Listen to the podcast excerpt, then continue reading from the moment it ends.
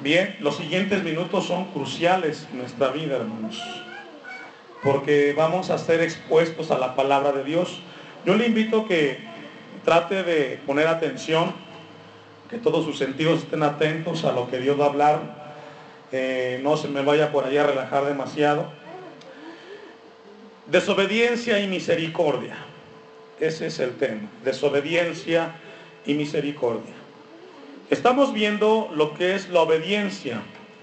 Recordemos un poco que la obediencia es la acción que se sigue de alguien que nos ha dado de una jerarquía mayor. Una vez más, la obediencia es la acción que se, que se da a través de una indicación de alguien que tiene una jerarquía mayor. También Dios nos ha enseñado que la obediencia no es un don. La obediencia no es un regalo de Dios. La obediencia se aprende. Ya vimos ahí en Hebreos 5, 8 y 9, si quieren buscar en su casa. La obediencia se aprende. Usted aprendió a amarse los zapatos. Usted fue a la escuela y aprendió a sumar, a multiplicar, Usted fue y también aprendió a manejar un auto. ¿Cómo aprendió a manejar un auto? Alguien le dijo, mira, súbete, siéntate, acomódate, enciende el switch. Este es el pedal del freno, del acelerador, eh, del clutch. Y usted tuvo que obedecer para aprender. ¿Cierto o no? Bueno, en lo espiritual es lo mismo. Aprendemos en la vida cristiana cuando seguimos las indicaciones de Dios.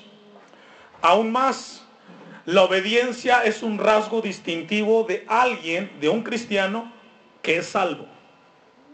Una vez más, la obediencia es un rasgo distintivo de alguien que ha sido salvado. Si usted dice que es cristiano, si usted dice que es salvo, una de las evidencias más contundentes es de que usted sabe obedecer. Dice el apóstol Pablo a los Corintios, de modo que si alguien está en Cristo, nueva que dice, criatura es. Bueno, esa criatura que nació de Dios sabe obedecer. ¿Usted tiene hijos? Sí. Cuando usted le da una orden a su hijo, ¿qué espera? Bueno, si es hijo de Dios, nuestro Padre también espera que obedezcamos. La obediencia Dios nos la va a enseñar aquí, en su palabra. Dios te va a decir que hagas cosas. Si las haces, serás un hijo obediente. Si no las haces, serás un hijo desobediente. Y la Biblia enseña en Efesios 2.2 y Efesios 5, 22, que los hijos de desobediencia son aquellos que van a ser juzgados por Dios. El apóstol Juan les llama los hijos del diablo. Es fuerte, ¿verdad? Ellos no obedecen.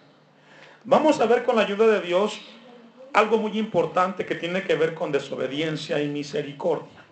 Y para esto vamos a ir al libro del profeta Jonás. Y le voy a invitar que no se me distraiga y que vayamos versículo por versículo. Dice el versículo 1, vino palabra de Jehová a quién? Jonás significa paloma. Es lo que significa Jonás. Entonces, ¿quién le habló a Jonás? Dios. Hijo de Amitai, diciendo, levántate y ve a Nínive, aquella gran ciudad, y pregona contra ella porque ha subido su maldad delante de mí. Aquí encontramos de que Dios le habla a su profeta. Podemos ponerlo en el plano de hoy que le habló a un cristiano. Uno así como usted. Obviamente Dios no le va a mandar a usted a Nínive, pero lo va a mandar a otros lugares. Entonces Dios le habla a Jonás y le dice, levántate y ve a Nínive. Nínive era una ciudad capital de Asiria, del imperio eh, asirio. Y le voy a invitar que me acompañe a Naúm, profeta Naúm, capítulo 3, versículo 1. Vamos a conocer un poco de Nínive, que es muy importante conocer esta parte. Naúm, capítulo 3, versículo 1. Porque además de Jonás, Naúm y Sofonías fueron profetas que también conocieron esta ciudad. Qué interesante. Entonces le da a Dios la indicación a Jonás que vaya a la gran ciudad, Nínive. Nínive hoy en la actualidad está es la tercera ciudad más importante de Irak, además de Bagdad. Entonces está en Irak, lo que, lo que hoy sería Irak. Allí está eh, Nínive. Pero vamos a ver por qué Jonás le preocupó mucho esta ciudad. El profeta Nahum, capítulo 3, versículo 1 en adelante, nos comienza a describir la ciudad de Nínive. Hay de ti, ciudad sanguinaria, toda llena de mentira y de rapiña, sin apartarte del pillaje. Fíjese, qué cosas, ¿no? ¿Cómo era Nínive? Algo así como la ciudad de los sicarios, narcotraficantes y todos los secuestradores. Así era, así era Nínive. Una ciudad que daba temor a llegar ahí. Dice el versículo 2, chasquido de látigo y fragor de ruedas, caballo atropellador y carro que salta. Jinete enhiesto y resplandor de espada y resplandor de lanza. Multitud de muertos y multitud de cadáveres, cadáveres sin fin, y en sus cadáveres que dice, tropezarán. Qué tremenda ciudad, ¿eh? habla de mucha muerte. Una ciudad muy violenta. Una ciudad que estremecía. Fíjese, era la capital del imperio asirio, pero una ciudad con muchísima violencia. Versículo 4. A causa de la multitud de las fornicaciones de la ramera, de hermosa gracia, maestra en hechizos. Fíjese, qué título para una ciudad, ¿no? Era la maestra de los... Había mucha brujería también en, en. Que seduce a las naciones con sus fornicaciones y a los pueblos con sus hechizos. He aquí contra ti, dice Jehová de los ejércitos, eh, y descubriré tus faldas en tu rostro y mostraré a las naciones tu desnudez y a los reinos tu vergüenza, tu vergüenza. Y echaré sobre ti inmundicias y te afrentaré y te pondré como estiércol. Todos los que te vi, todos los que te vieren se apartarán de ti y dirán, Nínive es asolada. ¿Quién se, ¿Quién se compadecerá de ella? ¿Dónde te buscaré consoladores? Entonces, podemos seguir leyendo el capítulo 3 de, de, de y describe una ciudad de mucho, mucha violencia, una ciudad muy difícil. Obviamente no se veía ya el temor de Dios. ¿Cuántos de ustedes han, ido a ciertos lugares donde uno entra al pueblo, a la comunidad y sientas tan miedo? Que todos te vigilan, todos te observan. Entonces, Nínive era esa gran ciudad de mucha violencia, de fornicaciones, y esto lo sabía Jonás, Nahum y Sofonías. Ellos conocían el contexto de esta ciudad. Pero viene aquí un asunto. Dios levanta al profeta y le dice, ve a Nínive, aquella gran ciudad, y pregona contra ella. ¿Sabe que muchas veces Dios te va a mandar a que vayas a hablarle a aquellas personas que tú piensas que Dios no puede tener misericordia de ellos? ¿Cómo Dios quiere que yo le hable a mi vecino si ellos ni son cristianos? Bueno, Dios mandó a Jonás para que hablara a Nínive. ¿Cómo Dios quiere que vaya a hablarle a mi suegra, a mi suegro, a mis cuñados? Bueno, no está en ti salvarlos. Dios quiere que vayas y les hables. Puede ser una orden de Dios. Vamos al versículo, eh, vamos a Juan, capítulo 5, versículo 43 perdón, Mateo 5, 43. Entonces Dios le da una, una orden a Jonás que vaya a visitar una ciudad muy violenta. Y esto, hermanos, muchas veces nos lleva a nosotros, o Dios quiere recordarnos aquella vez que te mandó a que le hablaras de Cristo, a alguien que tú dijiste, no, Dios puede salvar a todos, pero menos a este. Este no, no, este es malísimo. Pero Jesucristo dice en Mateo 5:43, oíste que fue dicho, amarás a tu prójimo y aborrecerás a tu enemigo. Pero yo os digo, ¿quién dice? Jesús. Amad a vuestros qué? Aunque fueran tus familiares. Puede ser tu cuñado, cuñado, tu vecino, tus suegros, no sé. Jesús dice, amad a vuestros enemigos, bendecid a los que os maldicen Obviamente esto para Jonás, Señor, ir yo a Nínive. Bueno, Haced bien a los que os aborrecen y orad por los que os, os ultrajan y os persiguen. Para que seáis hijos de vuestro Padre que está en los cielos, que hace salir el sol sobre malos. ¿Y qué dice? Hermanos, nosotros no determinamos quién va a recibir el Evangelio y quién sí y quién no. Eso le corresponde a Dios. Él te va a mandar que vayas. Nunca le digas no, Señor. Porque el plan es de Dios, no, de nosotros. Amén. Vamos a regresar a Jonás, capítulo 1. Téngalo ahí porque vamos a rezar constantemente. Romanos 10, 13, se los leo lo que usted busca Jonás 1, 3. Dice, porque todo aquel que invocar el nombre del Señor será salvo. ¿Cómo pues invocarán aquel en el cual no han creído? ¿Y cómo creerán aquel de quien no han oído? ¿Y cómo irán sin haber quien les predique? Esto para Jonás era contundente. ¿Cómo quieres que se salven ellos si tú no vas? El versículo 3 de Jonás dice, y Jonás se levantó para obedecer. ¿Hizo eso? No. Fíjese, Dios le da la indicación y lo primero que hace es no hacer lo que Dios le dice. Y esto me hace pensar en aquellos cristianos que Dios les habla y lo primero que hacen es huir. Ah, no, yo no voy. La obediencia es la acción de alguien que te da de jerarquía mayor. Si usted no tiene que obedecer, entonces dice que Jonás se levantó para huir de la presencia de Jehová. Ponga atención. Esto es muy importante. Cuando desobedecemos a Dios, se nos nubla el entendimiento y hacemos y cometemos muchos errores que nos llevarán siempre a alejarnos de Dios. Cuando entramos en desobediencia comenzamos a minar nuestras vidas y comenzamos a descender cada vez más lejos de Dios. Le digo por qué. Ponga sus ojos, su mirada ahí en Jonás 1.3. Se levantó Jonás para huir de Dios. Pregunta, ¿se puede huir de Dios? ¿Se da cuenta que comenzó a nublarse Jonás? ¿Se puede huir de la presencia de Dios? Fíjese que los que llegan al punto de desobedecer a Dios es lo primero que piensan. Dios no me va a ver.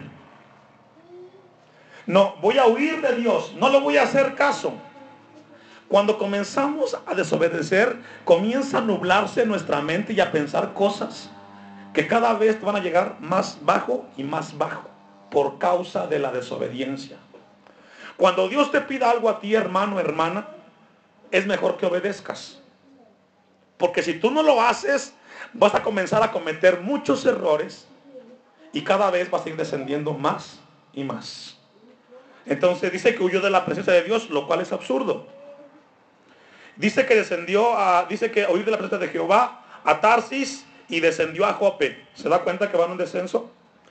Y hay una nave de, y hay una nave que partía para Tarsis y pagando su pasaje entró en ella para irse con ellos a Tarsis lejos de la presencia de Dios. ¿Qué cosa, no? De Jonás o de un cristiano. Huir de Dios, esconderte de Dios. El Salmos, lo leímos hace rato, 139, dice, ¿a dónde miré de tu espíritu? ¿Y a dónde miré de tu presencia? Si subiera a los cielos, allí estás tú. Y si en el Seol hiciere mi estrado, he aquí, allí tú estás. Dios está en todos los lugares, pero el desobediente piensa que puede esconderse de Dios y que puede huir de Dios. Grave problema. Versículo 4. Pero Jehová hizo levantar un gran viento en el mar. Y eso, por favor, subrayelo. Porque quiero preguntarle y comentar lo siguiente. Muchos cristianos piensan, o hay una enseñanza por ahí, que dice que todas las tragedias y que todo aquello que viene en contra del cristiano viene del diablo. Y que tienes que reprenderlo en el nombre de Jesús. Puede ser una enfermedad, puede ser un problema. No, eso no es de Dios, repréndelo. Yo le hago una pregunta. ¿Quién levantó el gran viento en el mar? ¿Dios o el diablo? Y esto nos lleva a pensar que muchas veces podemos estar peleando contra Dios. Porque esa enfermedad que quizás tienes o ese problema no es del diablo, es Dios que quiere hablar a tu vida.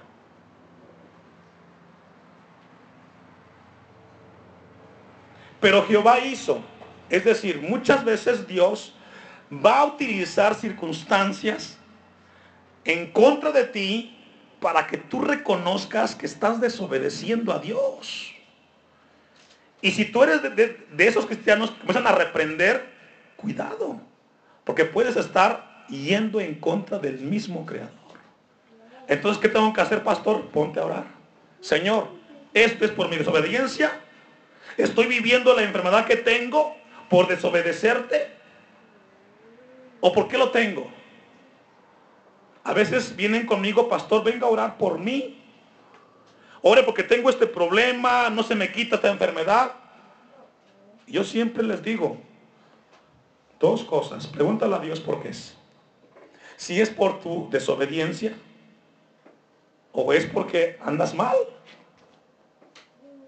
Hermano, la gente cuando no tiene problemas nunca se acerca a Dios.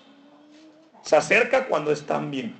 Entonces, esto nos lleva a que cuidemos ese principio. Pero Jehová hizo levantar un gran viento en el mar. Fíjese, fue Dios. Y hubo en el mar una tempestad tan grande que se pensó que se partiría la nave. Esto es muy tremendo, hermanos.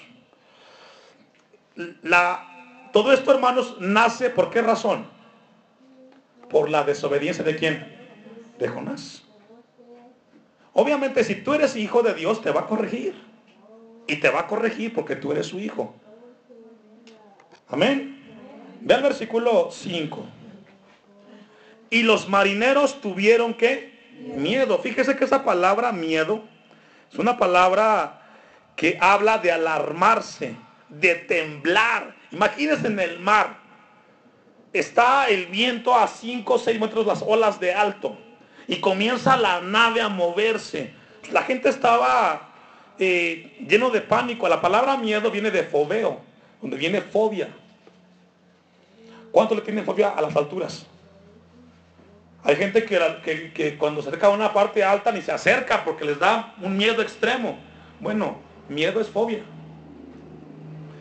Dice que, y cada uno clamaba a su Dios.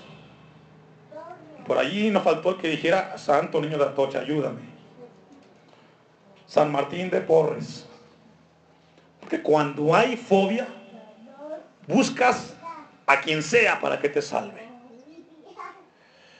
Y echaron, y, dice el este, versículo 5, y, y echaron al mar los enseres que había en la nave para descargarla de ellos. Pero Jonás había bajado al interior de la nave y se había echado a dormir, fíjese. ¿Sabe que así le pasa al que desobedece? Usted le pregunta, hermano, ¿cómo estás? bendecido, hermano. ¿No tienes problemas? No, yo estoy bien. Pero ve a su alrededor cuántos problemas tiene resultado de la desobediencia. Ahora, aquí viene un principio muy importante, hermanos, en el versículo 5. Siempre que desobedeces, vas a afectar a terceros. La desobediencia de Jonás lo llevó a un barco donde había gente que no tenía nada que ver con su problema de desobediencia, que comenzó a sufrir las consecuencias de su desobediencia.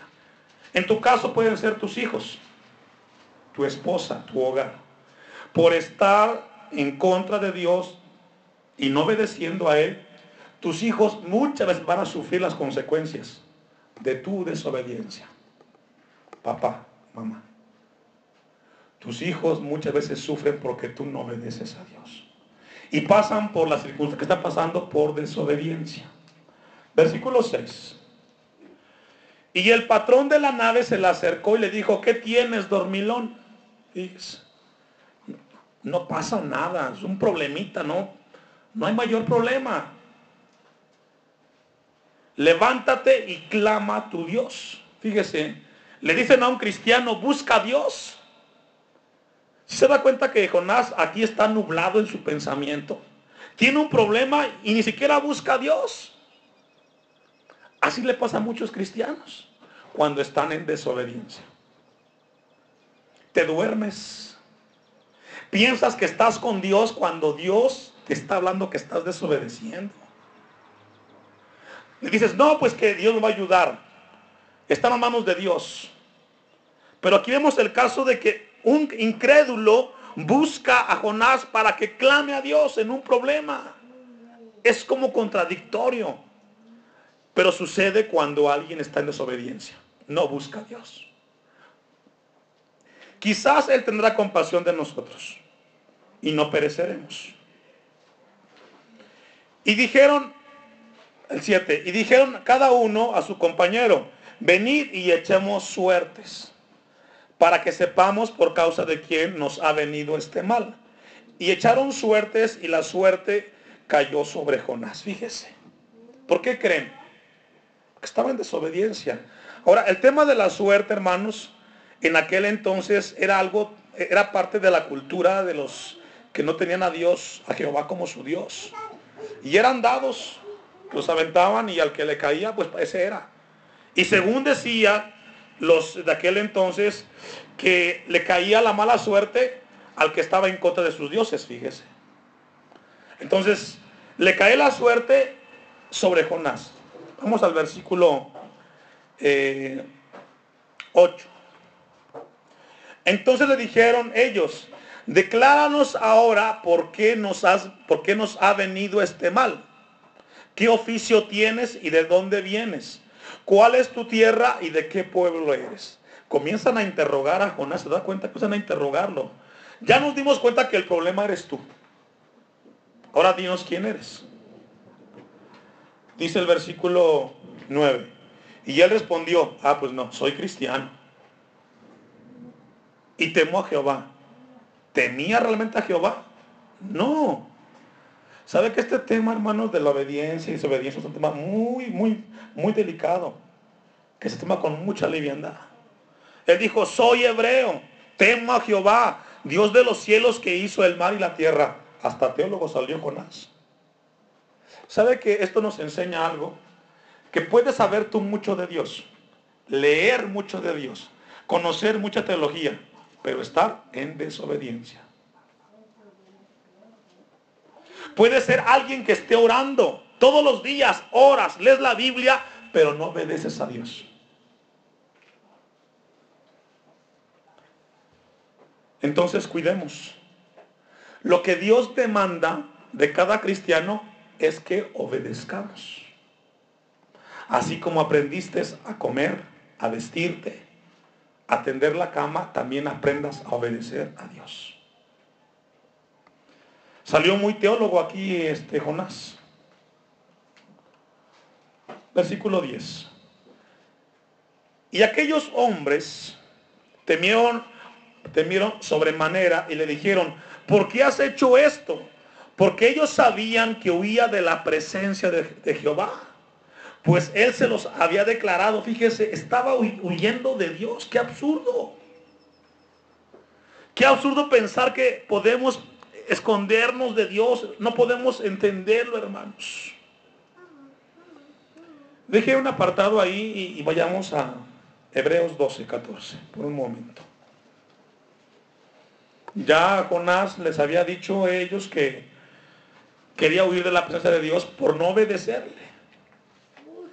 Cuando el cristiano entra en el terreno de la desobediencia, comienza a minimizar los parámetros de Dios quitándole su esencia verdadera. ¿Será que Dios puede castigarme?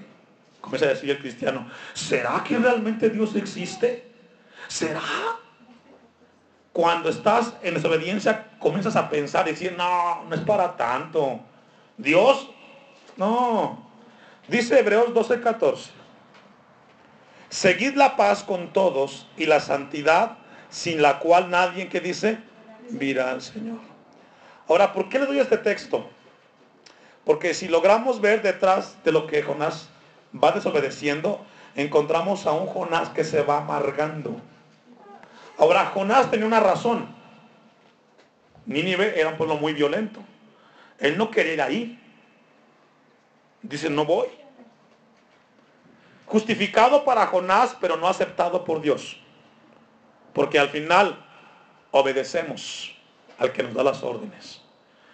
Dice el 15, mirad bien, no sé que alguno deje, eh, deje de alcanzar la gracia de Dios, que brotando alguna raíz de amargura y la amargura nace por la desobediencia. O se estorbe y por ellos muchos sean que dice. ¿Cuántos saben que cuando uno en la casa no obedece, como que se contaminan los demás hijos? ¿Le ha pasado? Usted manda a su hijo por tortillas, el mayorcito, y tiene dos aparte de él. Y le dice, hijo, váyase por las tortillas. Y le dice, no, no voy. Y luego va con el que sigue, hijo, vete tú. Ah, no, mándalo él. Él tampoco quiso ir. Y luego manda al chiquito y tampoco va. Como que se contamina muy rápido el ambiente. ¿Se ha dado cuenta de eso? Porque así es la desobediencia. Contamina. Por eso tenemos que aprender a obedecer. Vamos a regresar a Jonás 1.11.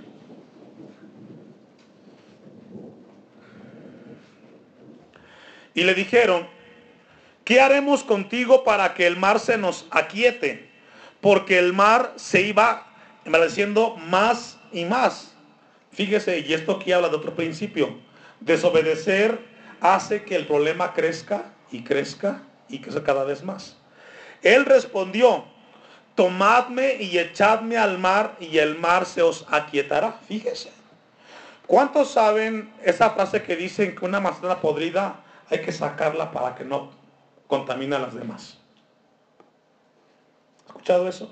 Usted tiene en su casa una canasta de manzanas rojitas, muy bonitas y eh, jugosas, pero se da cuenta que está hay una manzana que está podrida, ¿qué hace usted?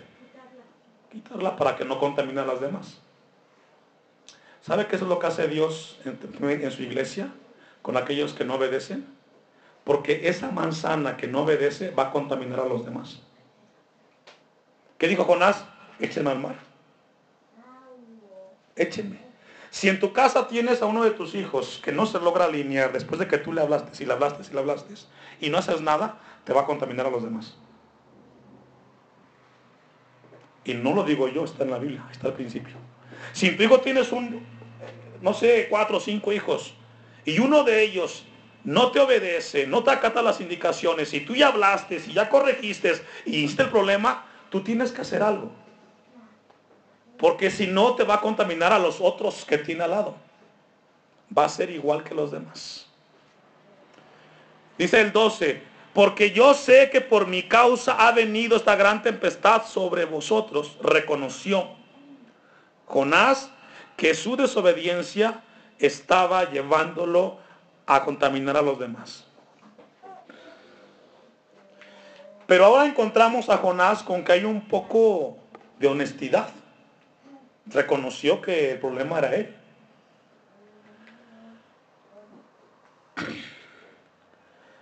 Versículo 13. Y esto puede dar el tema para disciplinar también en la iglesia. Dice versículo 13. Y aquellos hombres trabajaron para hacer volver la nave a tierra, mas no pudieron porque el mar dice que siguen haciendo más y más contra ellos. 14.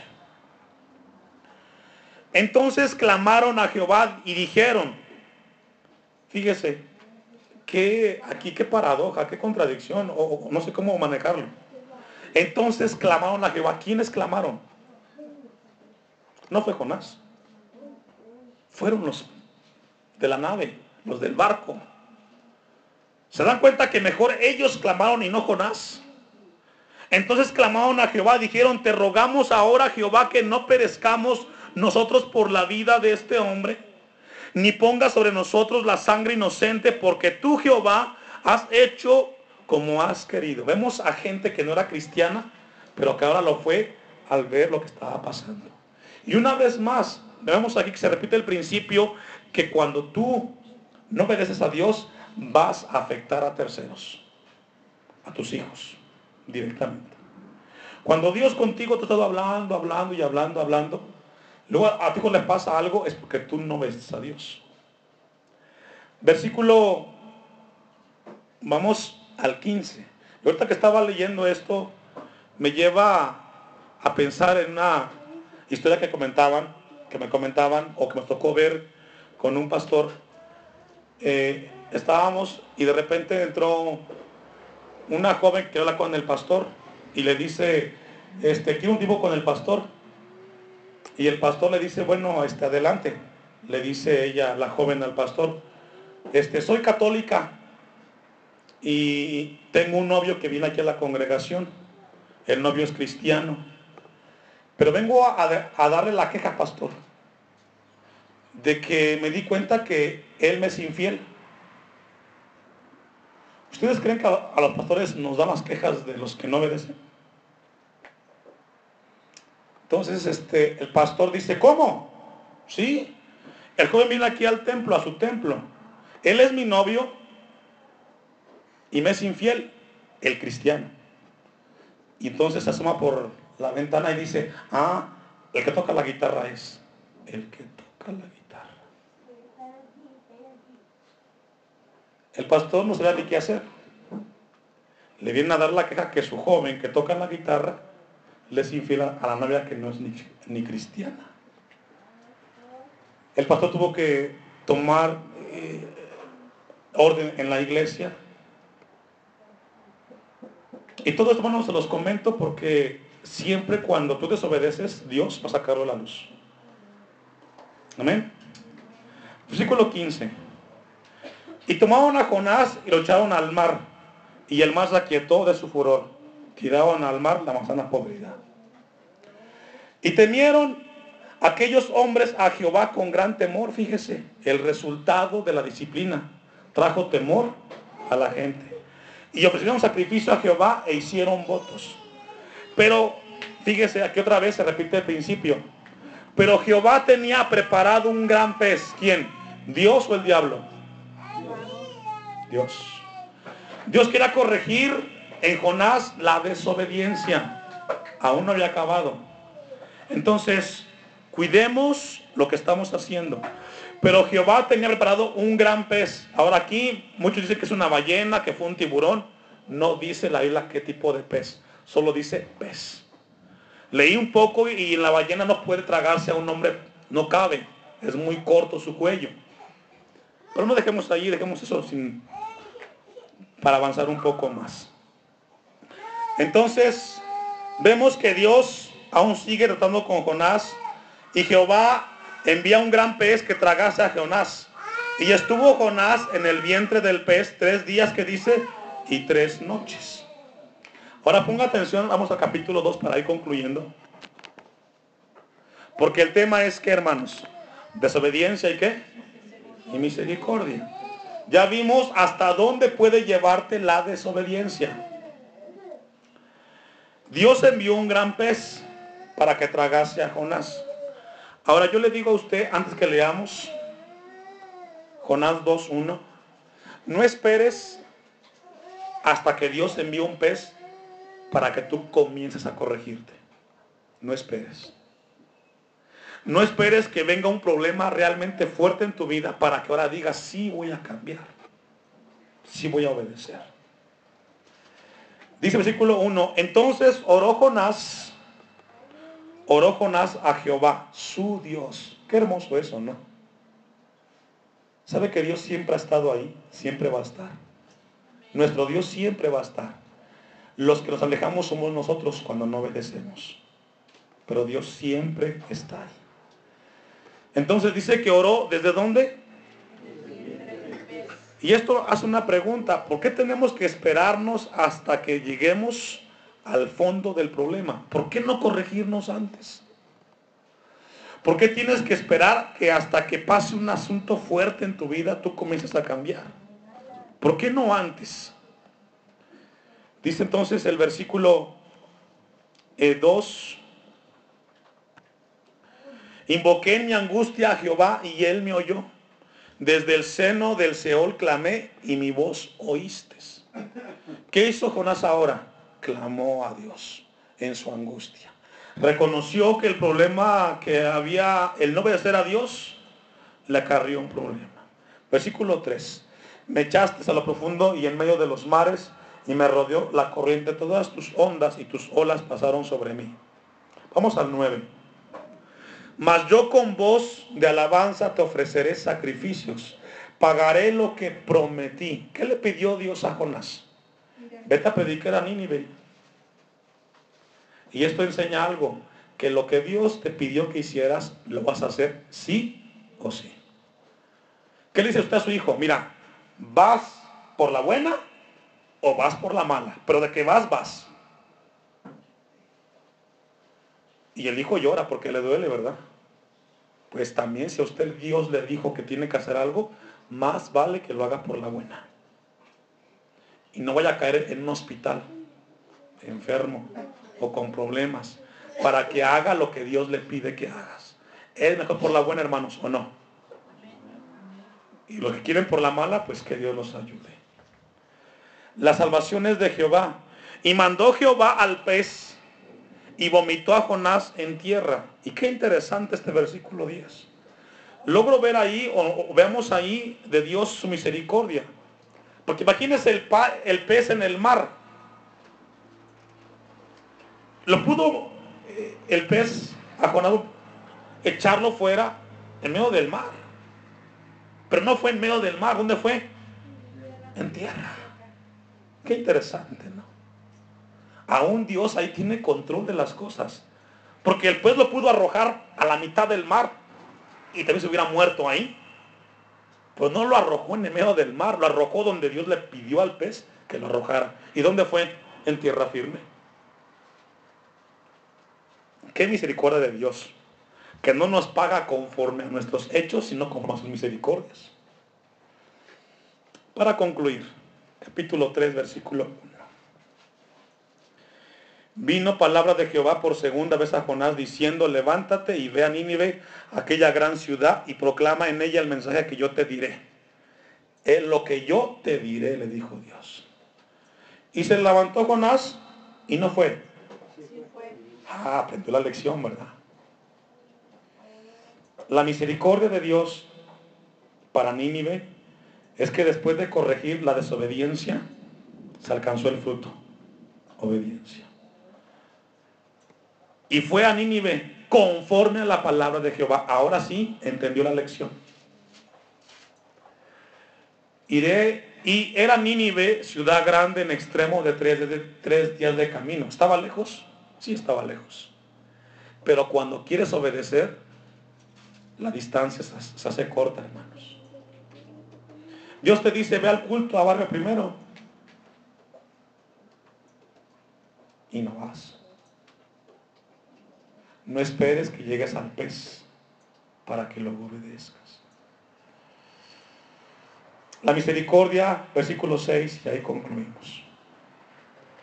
Y llegó la noticia hasta el rey de Nínive. Bueno, vamos a leer desde el 4. Y comenzó Jonás a entrar por la ciudad.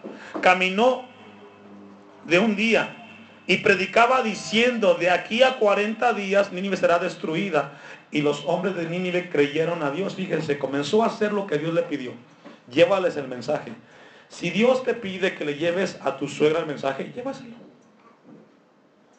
Tú no sabes si Dios la quiere salvar.